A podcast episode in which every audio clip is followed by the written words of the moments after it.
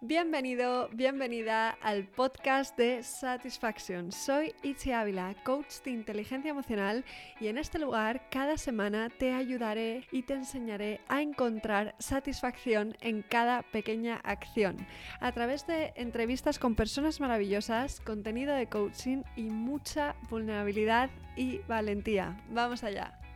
Hoy tengo el placer de presentarte a Silvia Gómez Senent.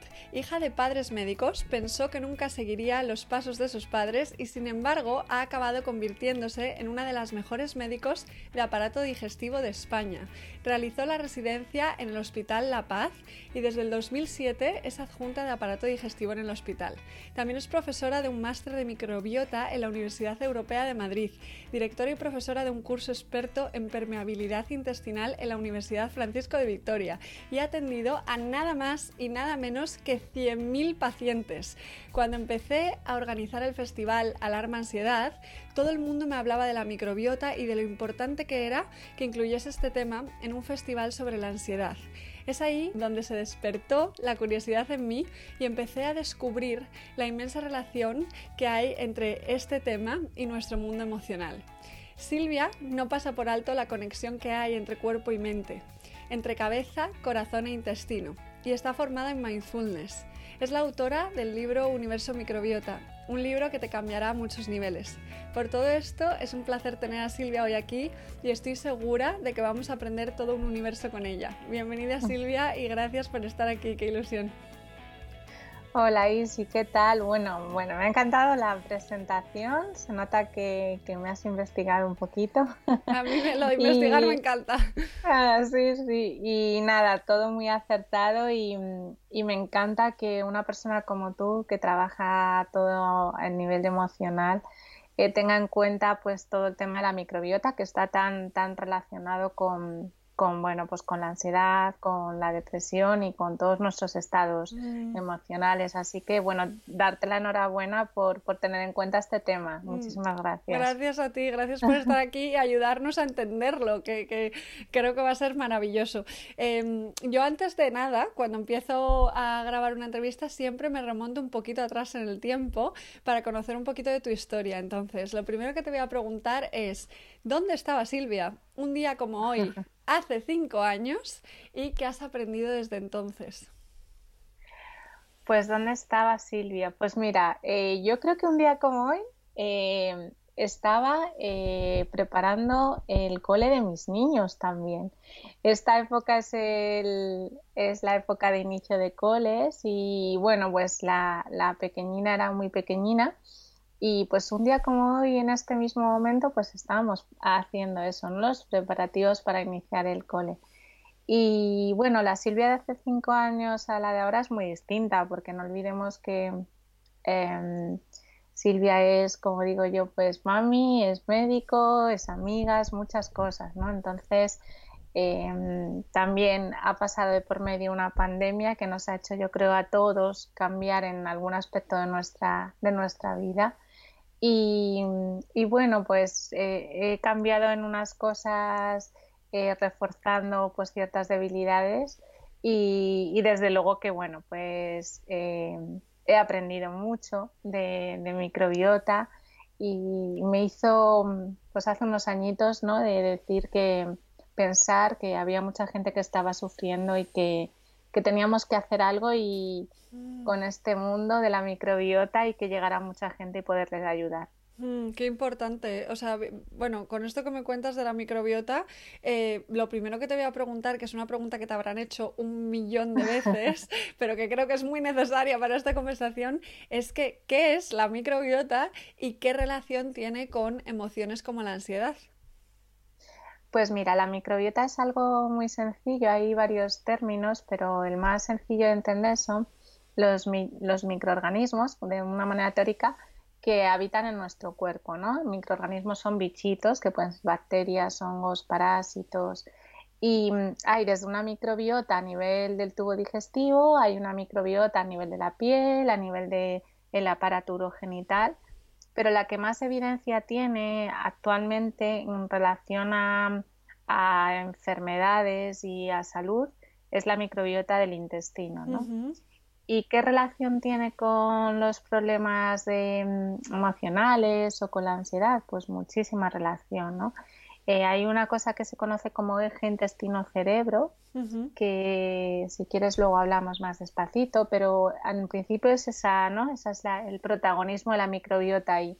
Pues eh, hay una relación muy directa entre estos bichitos que hablamos que, conviven con nosotros en armonía, en principio en armonía en nuestro intestino y eh, esa comunicación con el cerebro la hacen a través de eliminar, liberar una serie de sustancias que se comunican con el cerebro y entonces hay un papel, un equilibrio entre la secreción pues, de sustancias como dopamina, serotonina y demás que están muy implicadas en, en, pues como todos sabemos, en los estados de ánimo. ¿no? Entonces, eh, hay grandes estudios ya de, de, qué microbiota, qué tipo de bacterias, bichitos están implicados en estos estados y bueno, ¿y qué podemos hacer para mejorarlo? Que esto es siempre la luz que yo doy, ¿no? Que lo bonito de todo esto y lo que a mí me apasiona es que, bueno, sí, pueden ser causantes estos desequilibrios de enfermedades, pero bueno, que podemos poner un tratamiento y, un, y una mejora, ¿no? Mm, y encontrar el equilibrio, qué interesante esto. Y bueno, eh, me, encanta, o sea, me parece un temazo. Eh, sobre todo el tema, eh, por lo que yo he estado investigando, leyendo y demás, ¿no? la microbiota se puede desequilibrar o se pueden encontrar desequilibrios por muchas razones, ¿no? Medio ambiente, carga genética, tipo de dieta, estrés, que hablaremos de eso. bueno, también el tema de la alimentación, etcétera, o, em, o mm, antibióticos. He leído un montón de cosas, ¿no? Pero el tema es ¿Cómo podemos hacer para, realmente saber en qué estado se encuentra nuestro, nuestra microbiota en concreto y en el caso de que esté desequilibrada, eh, cómo podemos conseguir equilibrarla? ¿no? Eh, si nos puedes dar, entiendo que, no, que, habría que ir a un especialista, pero si hay algo que podemos hacer para empezar a indagar sobre el tema y conocernos. Mira, yo en principio es verdad que no recomiendo de primeras que todo el mundo se haga un test de microbiota, porque... Em, a ver, esto es como, hay como dos grupos de personas, ¿no? La persona que tiene una enfermedad, pues em, ya hay distintos estudios que, que, avalan que cada tipo de enfermedad tiene una alteración de la microbiota. Entonces, esas personas casi pocas veces hay que hacerles test de microbiota. Eh, otra cosa es que tú como persona sana, em, que no tengas ninguna dolencia conocida, quieras hacer, quieras saber cómo está tu microbiota. Entonces ahí sí que te tienes que hacer un test eh, y es, una, es un test que consiste en recoger una muestra de heces. No, tiene, no es un test invasivo, no es agresivo, o sea que es muy sencillo. Y esos test lo que nos van a dar es pues el porcentaje, la cantidad de microbiota que tienes de distintos tipos, ¿no? Hay distintos tipos de microbiota, cada una tiene una función distinta y en función del desequilibrio que encontremos, así haremos, ¿no? Es decir, em, depende de lo que predomine, eh, tenemos que pensar que la microbiota vive en un equilibrio, como tú decías antes, ¿no? Entonces, eh, lo que hay que hacer para restaurarlo es volverlo a equilibrar. No es tan sencillo como si pensábamos en una balanza, bueno, pues ponerla, ponerla estable, ¿no? Entonces hay muchas cosas que se pueden hacer. Eh, tú misma lo decías, ¿no? El pilar más importante es la alimentación. La alimentación em, es, fundamental para tener una eh, microbiota estable y, rica y diversa, ¿no? Em, los estudios hablan que la, la, dieta mediterránea, la que nosotros tenemos, es la más enriquecida de bacterias beneficiosas Em, y todo lo que tenga que ver con grasas, con azúcares, con harinas, pues este tipo de cosas hay que evitarlas, ¿no? Porque sí que parece que producen una alteración en la microbiota si se abusa de ese tipo de, alimentos, ¿no? Entonces, bueno, pues haciendo una, dieta mediterránea lo más saludable que podamos, en teoría tendríamos las bacterias suficientes para que nuestra microbiota estuviera bien. Luego otro punto que tú has dicho muy bien es eh, la toma de diversos eh, fármacos, ¿no? Em, está mal que yo lo diga, pero la, realidad es que muchas veces em, abusamos de ciertos medicamentos, ¿no? Ahí se, nos autoprescribimos eh, o tenemos ya una caja en casa, no sé, del omeprazol conocido por todos, si me duele el estómago me tomo un omeprazol. Bueno, pues esto no debe ser así. Mm. Realmente tenemos que saber siempre que los fármacos deben estar prescritos por un médico y, bueno, y, cuando sea necesario, como los antibióticos, los antiinflamatorios. La mayoría de mm, fármacos, cuando se toman de manera indiscriminada y de manera crónica sí pueden producir alteraciones en la microbiota, ¿no? Entonces, con esto tenemos que ser un poco nosotros conscientes de, esto, ¿no? Porque es muy, ves muchas veces en la consulta gente que se toma medicación, bueno, pues que tiene en casa y que ya está mm. ahí y toma. Muy a la ligera, ¿no? Sí, sí, sin ningún inconveniente además. Mm. Y luego, por otro lado, pues tenemos, em, como tú decías, el estrés, ¿no? El estrés juega un papel súper importante. Em, el estrés se ha visto que, sobre todo es el estrés crónico, que el estrés crónico al final cada uno eh, lo tiene de una manera. Un estrés crónico para una persona puede ser una separación, para otros puede ser una pérdida de trabajo o, un trabajo que no estés a gusto con él, ¿no? Entonces, bueno, de la gestión de ese estrés es lo que va a hacer, va a producir cambios en la microbiota, ¿no? Pues porque al final, si tú no sabes gestionar ese estrés, liberan una serie de sustancias que, bueno, pues que el cortisol empieza a aumentar, da una serie de problemas que esto al final lo que produce es una disbiosis, un desequilibrio de esa microbiota intestinal, ¿no? Entonces, también cuidado con esto. Mm. Yo para la gestión de estrés, claro, recomiendo siempre mindfulness, pero al final cada uno sabe cómo gestiona el estrés y con qué es lo mejor para él, ¿no? Puede mm. ser bailar, hacer yoga, pintar, la cosa es que, gestionemos esto. Y luego, por otro lado, pues em, está muy relacionado también con las emociones. Eh, hay unos estudios muy bonitos en el que se ve exactamente esto, ¿no? que personas que eh, son más solitarias, que no tienen relaciones con la gente, que no comparten sus sentimientos, su vida, sus, pues sí tienen una microbiota un poquito más, mm. más bueno, más, peor o un poquito más deficitaria que las personas que, todo lo, que hacen todo lo contrario, ¿no? De hecho, hay estudios muy bonitos acerca de eso. Y luego, por último, el deporte, ¿no? El deporte también, hay estudios que comparan personas que son deportistas, que no hace falta ser deportista de élite, eh, pero que hacen un deporte de manera asidua, y personas más sedentarias, ¿no? Y la microbiota es totalmente distinta. Mm. Entonces, bueno, pues así un poco a grandes rasgos, alimentación, cuidado con los fármacos que tomamos, gestión del estrés, emociones, relacionarnos, eh, abrazarnos, aunque ahora es más difícil, ¿no? Pero y el deporte, ¿no? Sería un poco lo que podría ayudarnos a mejorar nuestra microbiota. Mm, qué bueno todo, todos los tips que acabas de dar en un momento. Em, el, tema, eh, la parte genética, por ejemplo, o sea, todas las personas cuando somos bebés eh, nacemos con una microbiota equilibrada o hay personas que ya eh, de primeras, ¿no? nacen con, con, algún desequilibrio y en el caso de que así sea, em, realmente em, podemos transformar nuestra microbiota completamente o hay aspectos que no se pueden cambiar por muy bien que comamos, por muy en calma que estemos y por mucho deporte que hagamos y todo lo que acabas de comentar? Pues mira, la, eh, nuestra microbiota se ha visto que se empieza a conformar desde que estamos en el útero de nuestras madres, ¿no? Entonces, claro, em, sin ninguna presión, pero es verdad que lo que hagamos nosotras durante el embarazo va a influir en la microbiota de nuestros hijos, ¿no? A nivel de pues si fumas, si tienes que tomar antibióticos, la medicación que tú tomes, todo eso va a ir ya conformando la microbiota del feto, ¿no? Eh, luego otro cambio muy importante es el tipo de parto, el parto vaginal o el parto cesárea, también eso va a influir. Se dice que el parto vaginal tiene unas mm, propiedades más beneficiosas a nivel de microbiota que la cesárea. Mm. Eh, pero sí que hay estudios de hecho, sé que hay ciertas matronas que ya lo hacen en distintos países, que, mm, lo que hicieron es eh, niños que habían nacido vía cesárea, ¿no?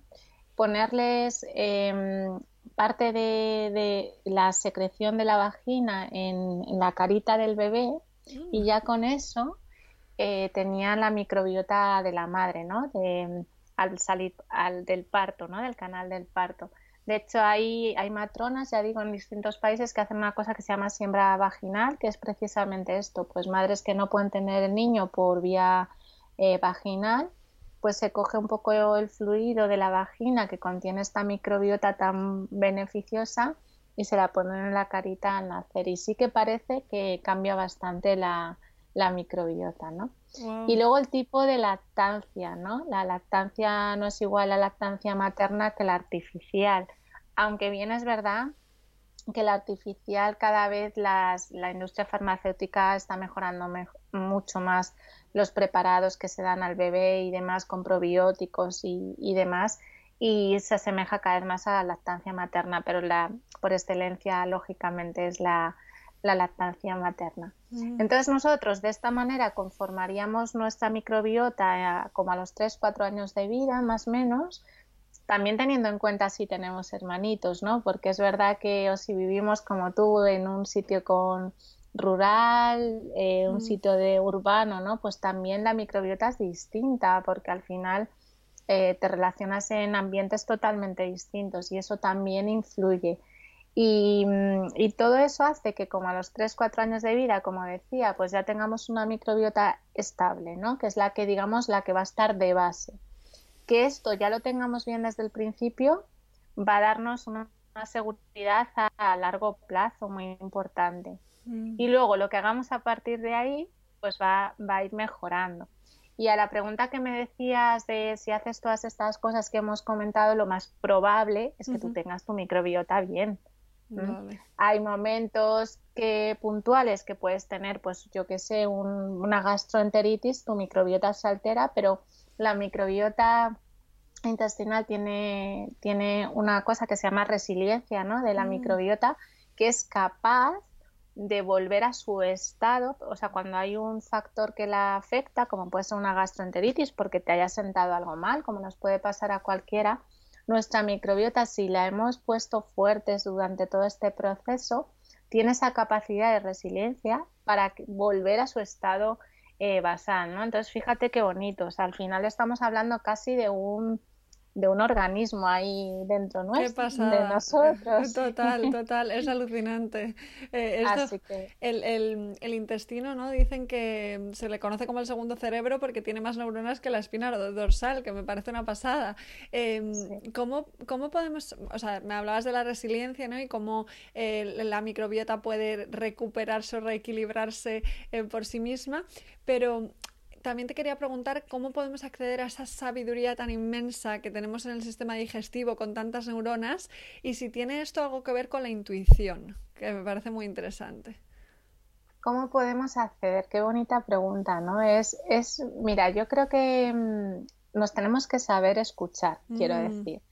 Nuestro, nuestro cuerpo es muy inteligente ¿eh? y, y nosotros mismos sabemos cuando algo está, algo está ocurriendo, nos da, nos da señales, ¿no? Yo, eh, mejor, yo muchas veces lo digo a los pacientes, quien mejor se conoce cuando uno va a una consulta es uno mismo. Entonces, si alguien entra a tu consulta y te dice que algo no marcha bien, esa intuición vale más que otra cosa, ¿no? Em, si tú, por ejemplo, no sé, tienes 40 años y has estado sano, te has estado cuidando, todo va bien y de repente empiezas a notar pues que no sé, que no duermes bien, que de repente algo te empieza a sentar mal, pequeñas cosas, ¿eh? no tienen que ser ninguna enfermedad o que yo que sé, tienes más dolores de cabeza de lo habitual. Em, y tú eso lo escuchas, escuchas a tu cuerpo que te, que te manda esa señal, piensa que puede, la respuesta puede estar en el intestino. Entonces, eh, yo creo que tenemos que estar abiertos a esto que comento, ¿no? a, saber escucharnos, que mm, tanto en una situación normal como en una situación, tú lo sabes, ¿no? de, ansiedad, el cuerpo manda señales y qué importante es saberlas escuchar, porque si las dejamos de lado, ni las escuchamos, ni las aceptamos, pues desde luego que, no vamos a poder avanzar, ¿no? Mm. Entonces, mi, mi consejo es todo lo que de repente que te diga a ti que algo no marcha bien, escúchalo y, atiéndelo. Totalmente. El cuerpo es sabio y hay que aprender a, escucharlo. Eh, me parece esto esencial. Últimamente hay un concepto que me fascina muchísimo, que es la interocepción. ¿no? Eh, para explicarlo, es, como el sexto sentido que nos permite conectar con las sensaciones y las señales que nos mandan nuestros órganos. Em, y bueno, me encanta cómo poco a poco se va demostrando que a menudo las señales fisiológicas aparecen antes eh, que incluso la emoción, ¿no? que el subconsciente, en el subconsciente, consciente tenemos una información inmensa em, que, está ahí, que nos manda señales muchas veces a través del cuerpo, ¿no? Entonces, te quería preguntar también cómo, podemos eh, mejorar nuestra capacidad de interocepción, que es un poco de lo que hablabas ahora, de escucharnos y demás, ¿Y cómo crees que esto puede ayudarnos a mejorar nuestra salud intestinal? O sea, ¿qué, qué relación tiene?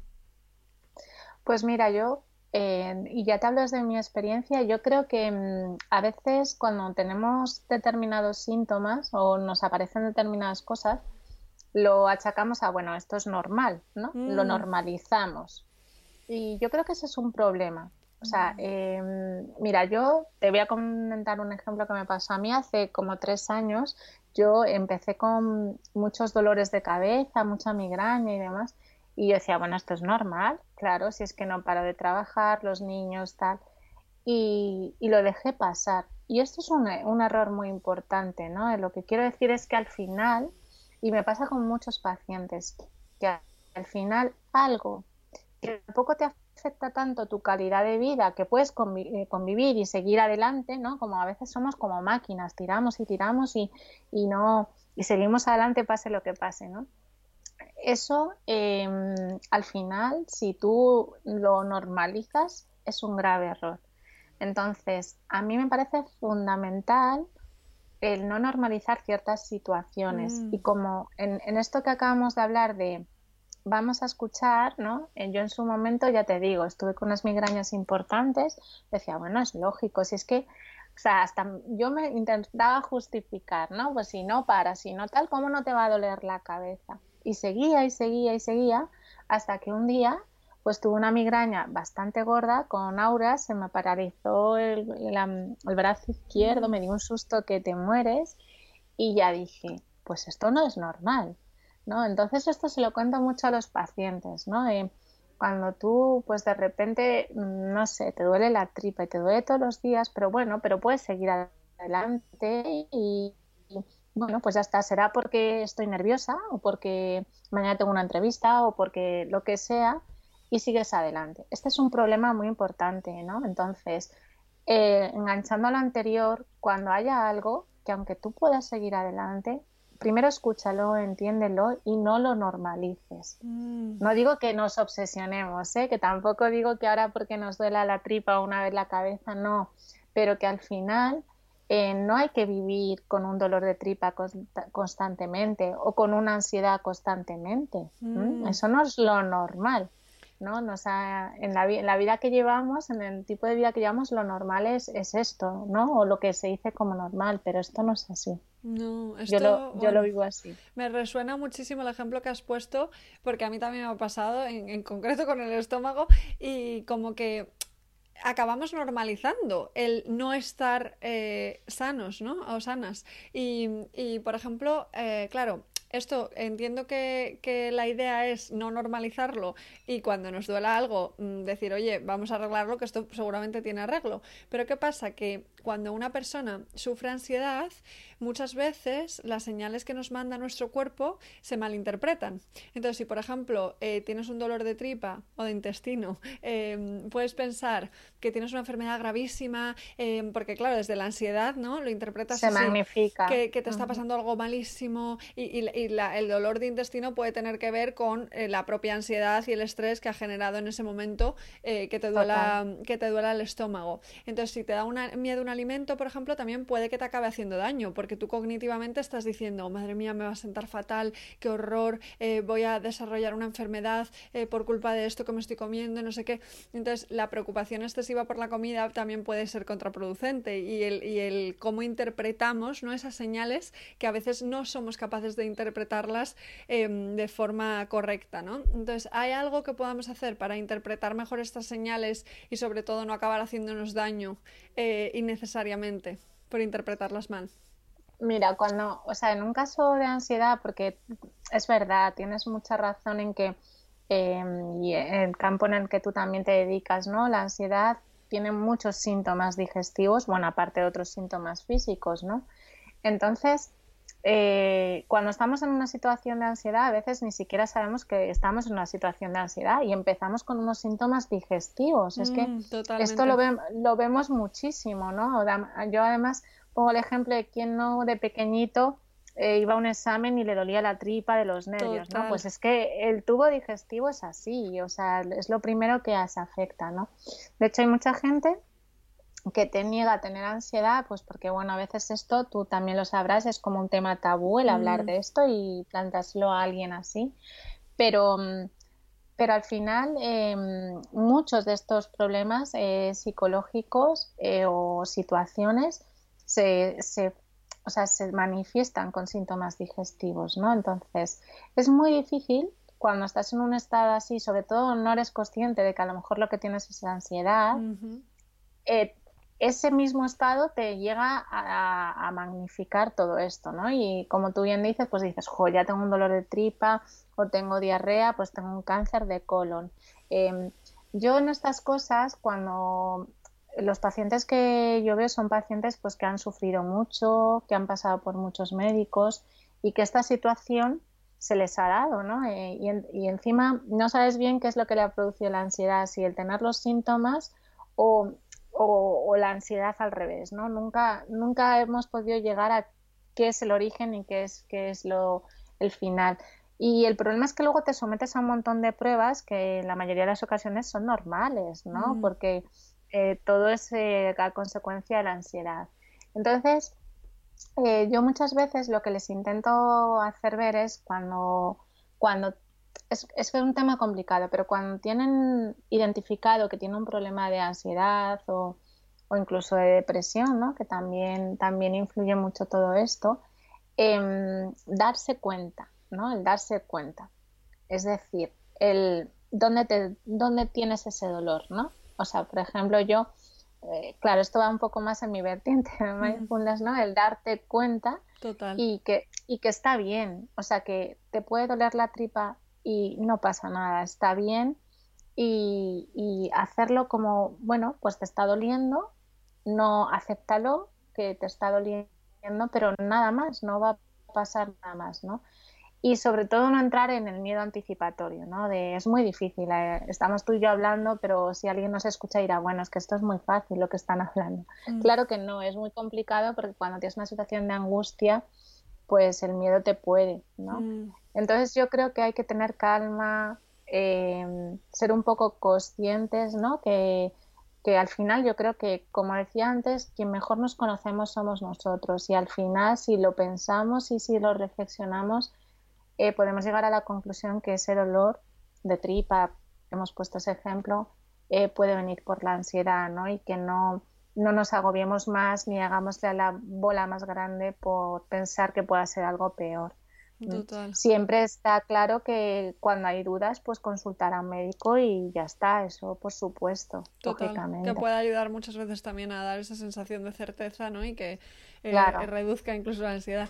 Pero mm, el, el tema es que ahora mismo se, empieza a hablar mucho de, la microbiota, es algo bastante nuevo, y también de algunas enfermedades. Yo últimamente escucho mucho hablar del de, SIBO, el sobrecrecimiento bacteriano, y me da como la sensación de que cada vez hay más casos. Em, no sé si es así o es que simplemente ahora, ahora somos más conscientes. Entonces me gustaría que explicaras, por ejemplo, qué es el SIBO, porque habrá gente que no lo conozca, y, y eso, y como el saber si realmente está habiendo más casos ahora o es que simplemente al ser más conscientes eh, de que existe, se puede generar más este miedo porque cuando nos hacemos conscientes de que pueden pasar cosas al alimentarnos mal, la ansiedad eh, puede aumentar.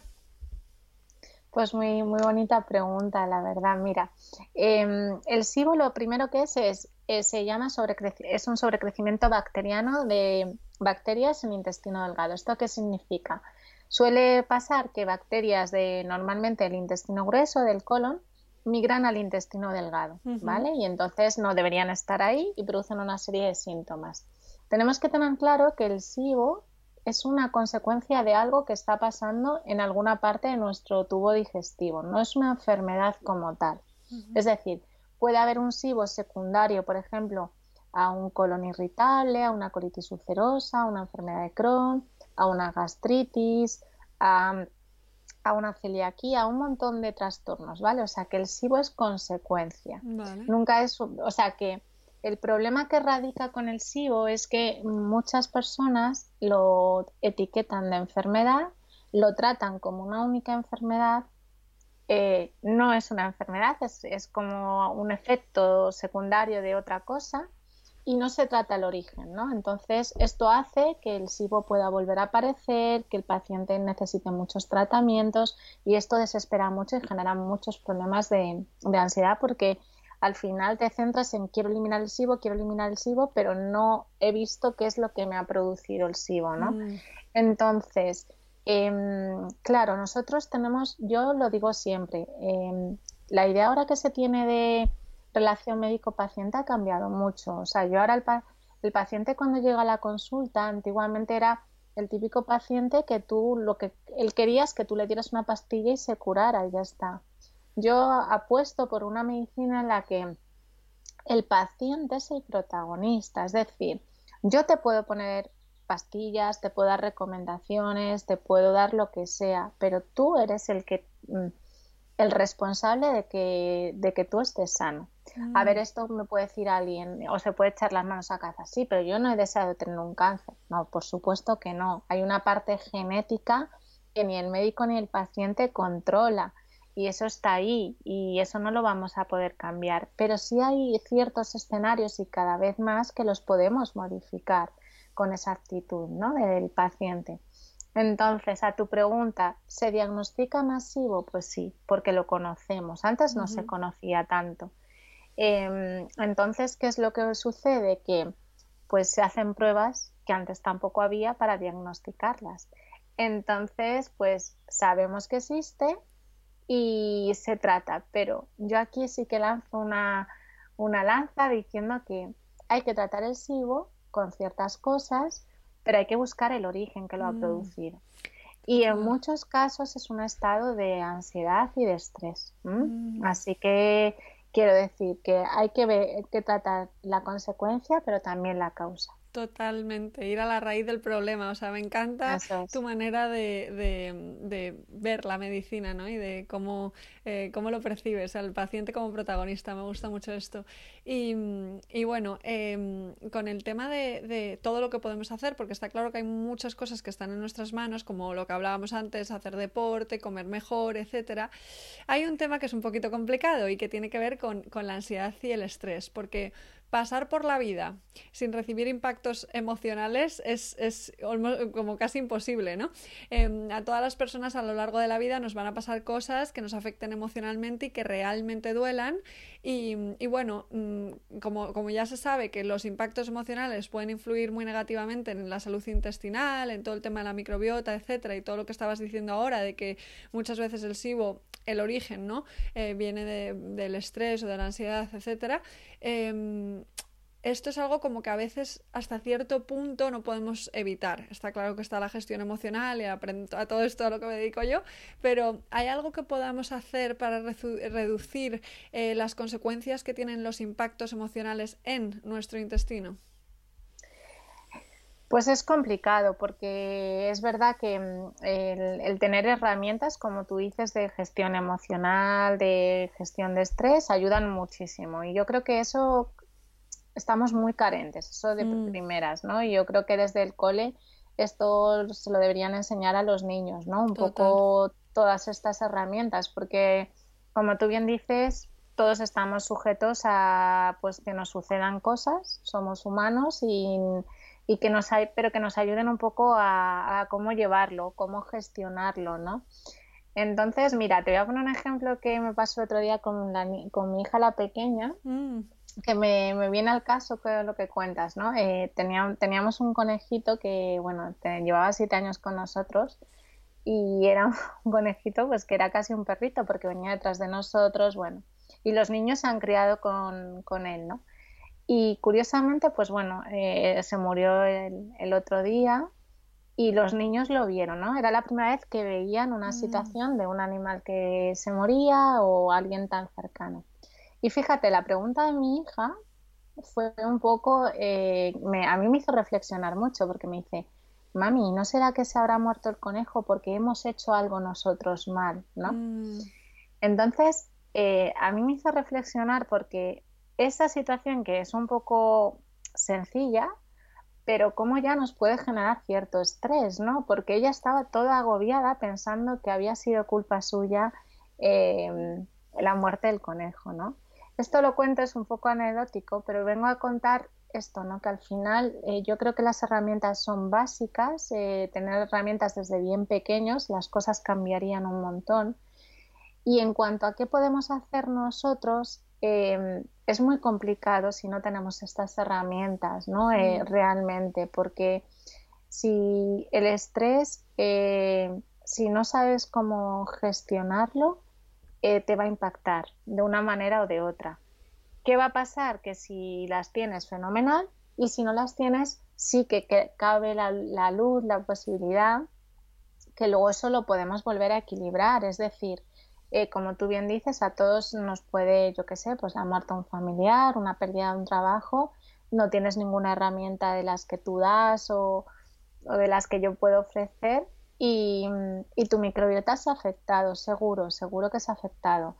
Tenemos a, nuestro favor la resiliencia que hemos hablado antes de la microbiota, pero luego tenemos a nuestro favor que cada vez hay más probióticos, que son suplementos que se dan para restablecer ese equilibrio, ¿no? O sea que mm. al final, eh, si lo vamos engranando todo esto, es como un abordaje muy multidisciplinar, o sea, el tratamiento de alguien con un problema intestinal o viceversa debe ser abordado por, desde varios puntos de vista, ¿no? Desde la parte de la gestión emocional, desde la parte intestinal, desde nutrición, desde muchas cosas, ¿no? Mm, qué interesante esto, me parece. Es, es em, bueno saber ¿no? que, a través de la gestión emocional y demás podemos hacer algo que en el peor de los casos podemos eh, reequilibrar, pero eh, en temas, en, en impactos emocionales que sean muy, muy, muy fuertes si, si tenemos las herramientas emocionales, es decir, si sí que sabemos gestionar nuestras emociones y procesamos el dolor, etcétera, en ese caso, eh, ¿la microbiota se desequilibraría o no? Sí, es un impacto muy agudo, ¿vale? Em, que no esté muy sostenido en el tiempo, no se altera, ¿vale? O los cambios son muy pequeños y la resiliencia es a la capacidad que tiene la microbiota lo va a volver a equilibrar. El problema es cuando tenemos algo que es un impacto que lo tenemos durante mucho tiempo o se cronifica. Ahí ese, sí que es el problema, porque la microbiota llega hasta donde llega, pero no puede con todo, por decirlo así. Ya, hay un punto que, que ya, pues eso. Pues. A eso me refería un poco, como que hay veces en la vida que hay impactos emocionales que, que, son muy fuertes o que duran mucho y ahí es más complicado. Pero bueno, creo que con, con la mezcla de, eh, de la gestión emocional y todo el trabajo que se puede hacer con la microbiota, mm, podemos estar bastante bien en la mayoría de circunstancias. Eso es. Y eso es, buena noticia. Em, hay una, una cita que, que pones en tu web que me gusta mucho de Hipócrates que dice: Todas las enfermedades empiezan y terminan en el intestino. Y yo he escuchado que hay enfermedades como el Parkinson o el Alzheimer que pueden comenzar en el intestino, ¿no? Lo primero de todo, saber si es así, si estoy en lo cierto. Y, y, bueno, eh, esto creo que nos, en el caso de que sea así, nos puede motivar mucho a cuidar nuestro intestino, pero también puede generar un poquito de frustración o presión por cuando no tenemos suficiente educación. Es decir, con todo el tema de, la microbiota, del intestino y demás, em, como es algo nuevo, yo lo que a veces percibo es que hay eh, mucha información que a veces es contradictoria. Es decir, que hay diferentes profesionales que, dicen eh, diferentes cosas que son un poco opuestas, ¿no? Em, entonces, ¿qué podemos hacer para realmente aprender a cuidar nuestro intestino y saber de quién fiarnos? Que ya sé que de ti sí. Mira, pues eh, a lo primero que hablabas del Parkinson y demás, efectivamente sí que hay mm, estudios muy, muy chulos, muy bonitos que parece que dicen que la microbiota pues, eh, tiene mucho que ver. y que, que, empieza la enfermedad en el intestino. Mira, te resumo un estudio que es muy bonito y es muy gráfico. Ellos hablan de, claro, la, por ejemplo, la enfermedad de Parkinson, el diagnóstico suele ser clínico, no podemos hacer una, una biopsia a todo paciente que sospechemos de Parkinson del cerebro, ¿no? Entonces, em, en, personas que tenían Parkinson y que fallecieron en las autopsias, lo que se hizo es una biopsia cerebral y una biopsia intestinal, ¿no? Se les cogió un trocito de cada parte. Pues bien, se vio, porque el problema del Parkinson es que las neuronas, un tipo de neuronas, las que liberan dopamina en concreto, bueno, pues tienen un acúmulo de una sustancia muy concreta, ¿no? Y es la que produce pues todos los síntomas del Parkinson, del enlentecimiento, el temblor y demás. Bueno, pues esas, eh, cuando hicieron las biopsias en el cerebro, vieron que esas neuronas tenían esa sustancia, que eso ya era conocido, pero lo más bonito de todo es que las neuronas que había en el sistema digestivo también tenían esa sustancia. Y no queda ahí solo eso, porque puedes pensar, bueno, con el nervio vago, que es un nervio gordito que tenemos en el, en el cuerpo, pues esas neuronas han podido migrar. Pero es que lo más bonito fue que haciendo una medición del tiempo de vida que tenía esa proteína, era más viejita la proteína de las neuronas del tubo digestivo. Entonces los investigadores concluyeron que esa degeneración neuronal se producía en el intestino y luego iba al cerebro, ¿no? Mm. Entonces, de primeras puedes decir, bueno, sí, esto nos puede agobiar un poco, pero yo lo veo de otra manera, yo lo veo como algo súper positivo, ¿no? Porque, mira, eh, la mayoría de los pacientes con Parkinson empiezan años antes con síntomas digestivos, la mm. mayoría. Em, y luego los perpetúan durante el Parkinson, ¿no?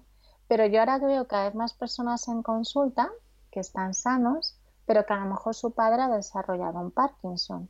Mm. Entonces vienen a consulta para estudiarse si pueden tener ese Parkinson o cómo está su microbiota para evitar em, esto que estamos hablando. Entonces se abre un campo maravilloso porque al final no estamos haciendo solo qué es lo que se piensa medicina curativa, que es lo que siempre no se nos ha dicho a los médicos, que es nuestra labor principal, lógicamente, pero la medicina preventiva existe, ¿no? Y cada vez más. Entonces, eh, esto es maravilloso y con esto con muchas enfermedades, ¿no? Entonces, eh, para mí es, es precioso y cada vez hay más gente, pero te hablo de Parkinson y te hablo de, otros, de otras enfermedades, ¿no? Sobre todo autoinmunes, que la gente viene, está sana, pero tiene un antecedente familiar y, lo, puedes, y lo puedes evitar. Mm. Y luego es verdad lo que dices, ¿no? En medicina o en, o en sí, en medicina, cuando hay un tema nuevo, pues es como que, bueno, mucha gente se suma al carro, como en todas las disciplinas al final, ¿no? Y, y, bueno, yo recuerdo cuando yo me formé en mindfulness, pues todo el mundo hacía mindfulness, luego al, paso del tiempo todo el mundo sabía hacer mindfulness, te daban un curso de mindfulness en dos días, bueno, esto es así, son modas, ¿no? Y evidentemente, pues em, yo mi criterio siempre es que em, cuando, o sea, cuando queremos saber de microbiota, simplemente microbiota, es ir a alguien que esté formado en microbiota de verdad. Mm. Cuando digo de verdad es que hay mucha gente que dice, no, ya se lo ponen como, sí, sé microbiota, ¿no? Pero explícame qué sabes tú de microbiota, ¿no? Y esto lo, ya con las redes, con internet lo podemos saber. Em, si quieres luego tratar una enfermedad que tenga que ver con microbiota, tienes que irte a un médico que se dedique a microbiota. O sea, está claro. eso es. La microbiota sí es verdad que la pueden tratar un nutricionista, la puede tratar. Em, bueno, ahora hay muchos, muchos profesionales, pero cada uno tenemos un campo que ni no pisa uno al otro. Son, yo, yo es que apuesto por, por ser complementarios, es decir, yo hago un diagnóstico y el diagnóstico lo debe hacer un médico. Es que eso es así y va a ser así siempre, le gusta a quien no guste, ¿no? Pero, pero yo trabajo con muchos nutricionistas, con muchos psicólogos que, tienen en cuenta mucho el tema de la microbiota y, cada uno tenemos nuestro papel. ¿no? Mm. O sea, al final no es que yo le quite trabajo, no, es que al final lo que tenemos que pensar es el el paciente que es el eje y nosotros somos los que giramos alrededor de él. Entonces, ¿de quién fiarnos? Mira, yo como todo en la vida, al final, cuando tienes un problema, haces lo posible por buscar al, al profesional que, que, esté mejor formado. Y como te digo, ahora en Internet lo puedes encontrar.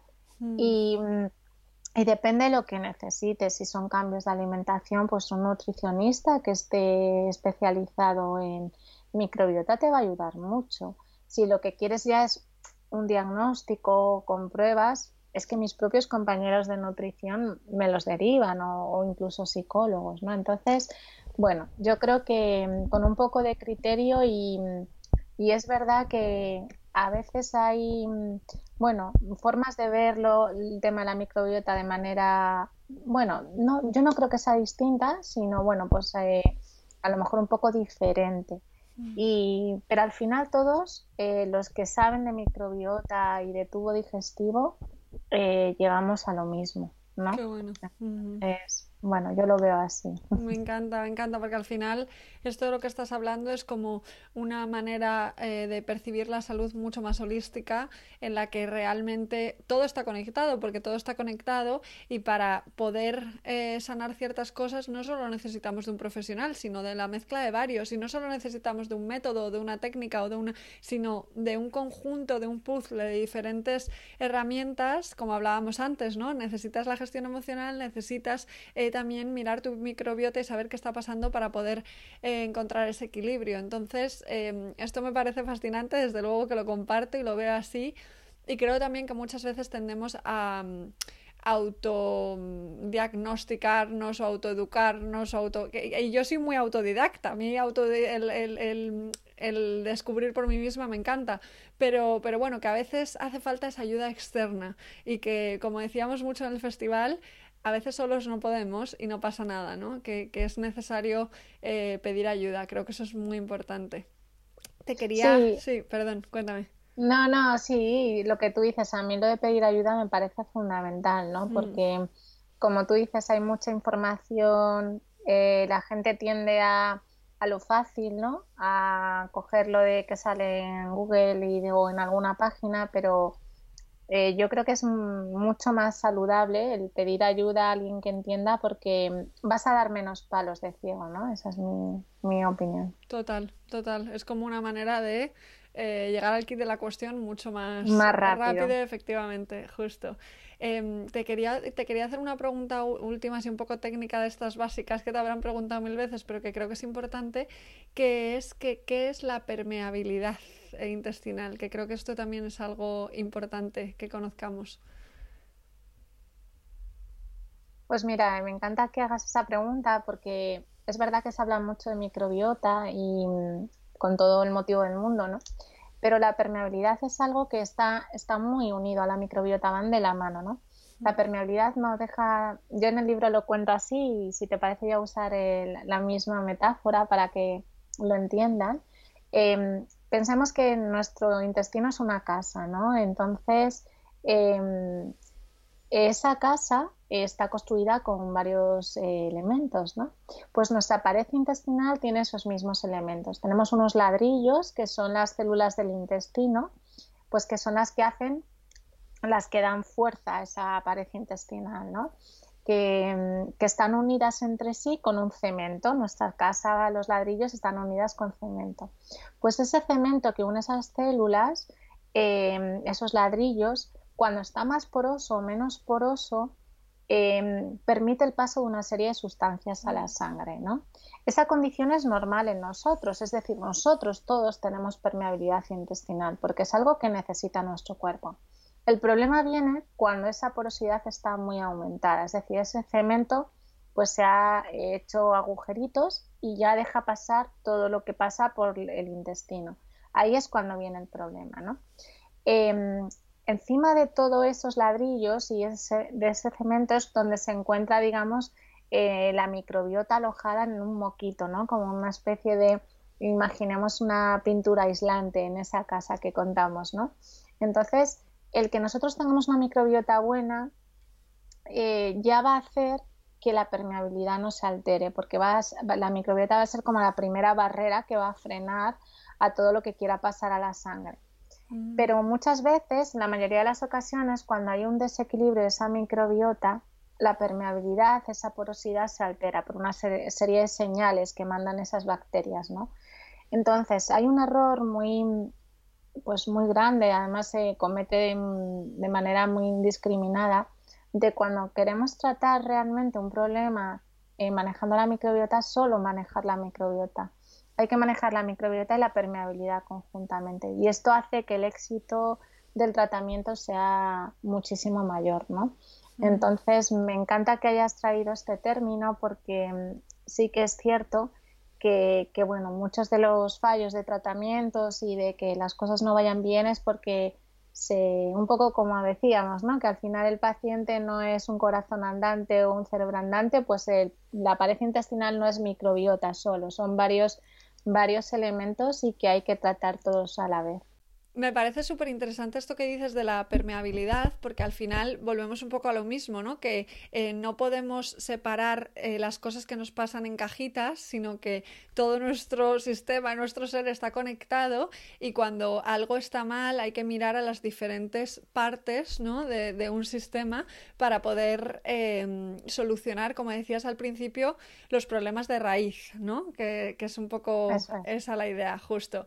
Y, y bueno, antes de llegar a las preguntas del final, me gustaría hablar también de, mm, el tema de cómo a veces comer rápido puede tener consecuencias, ¿no? Que no solo es eh, lo que ingerimos a nivel de alimentos lo que puede afectarnos, sino también el cómo lo ingerimos, que esto me parece muy interesante, porque, por ejemplo, a mí una cosa que me ayudó muchísimo hace años cuando tenía mucha ansiedad con el tema de la comida es que empecé a utilizar una cucharita muy pequeña para comer. Entonces, eso em, lo, que, lo que hizo es que yo comiera con más calma, más despacito, ¿no? Y, la verdad es que noté una diferencia. Entonces, em, ¿qué, ¿qué, consecuencias puede tener el comer, el comer rápido? ¿Y por qué es mejor que comemos con calma? Bueno, pues esto es un poco, también hay estudios que avalan esto, ¿no? Pues que al final el, comer rápido con ansiedad, ¿no? Bueno, al final eh, deglutes mucho más aire, em, no se hace el proceso de la digestión de la manera conveniente porque todo pasa más rápido, entonces las cosas, lo primero que los alimentos cuando llegan al intestino, lo primero que se hacen es digerirlos, ¿no? O sea, como trocearlos. Entonces, si llega como muy rápido, como pues no se trocean de la misma manera y cuando tienen que ser absorbidos, no se absorben igual, ¿no?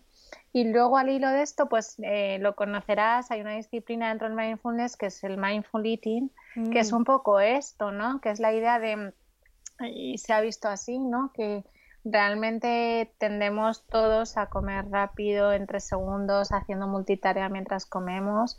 Y mm, realmente, pues lo que nos enseñan es, eh, pues un poco a prestar atención, a dedicarnos solo a comer, a saborear, a degustar los olores, los colores, todo eso eh, nos va a hacer que nuestras digestiones, que nuestra microbiota pueda funcionar en un estado óptimo, ¿no? Es como mm. si tú, no sé, a un obrero le pones que corriendo, le vas dando ladrillos, ladrillos, ladrillos, pues a lo seguro que hay alguno que coloca mal, ¿no?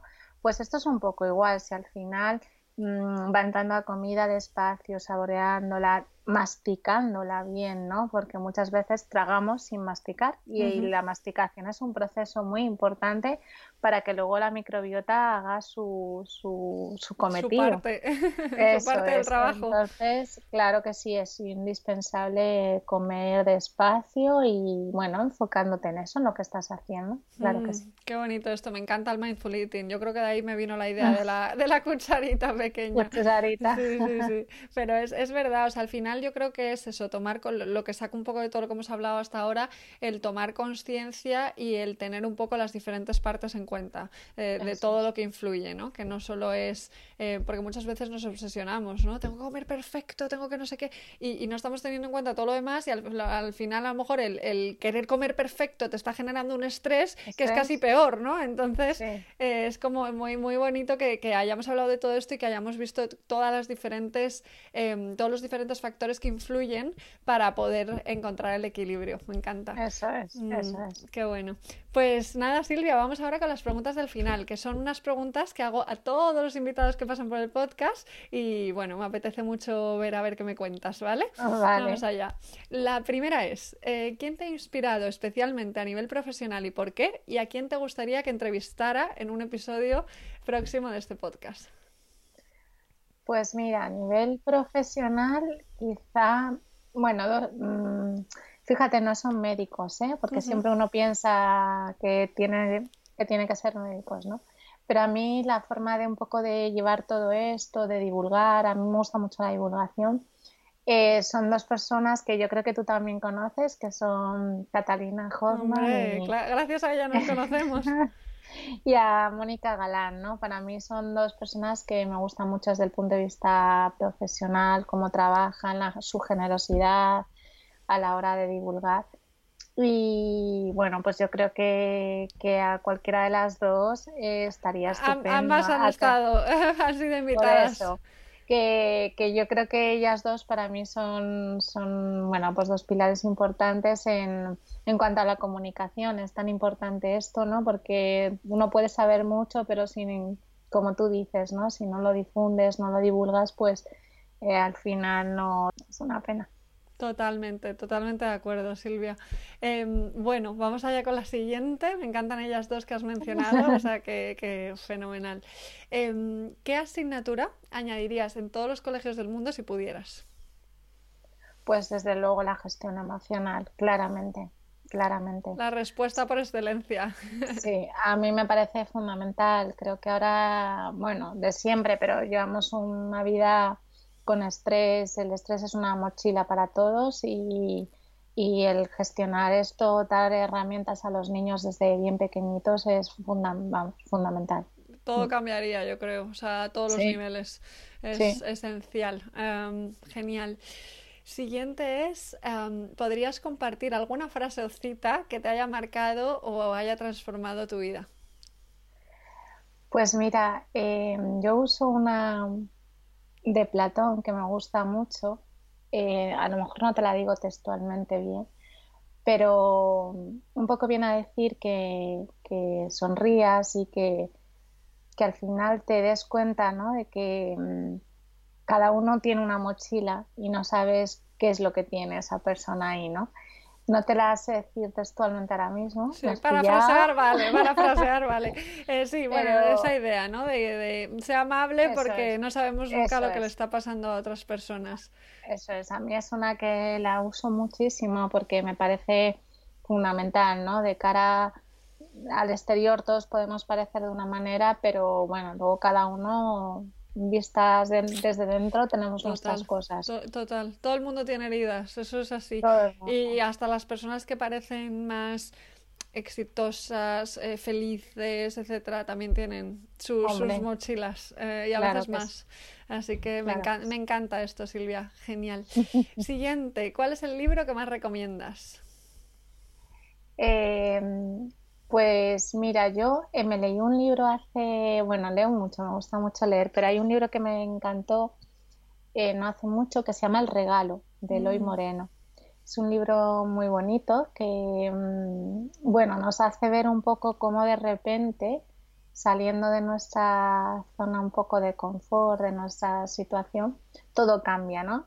Y en ese cambio valoras los pequeños detalles. Es un libro que yo lo recomiendo muchísimo, es de muy fácil lectura y tiene unas enseñanzas tremendas.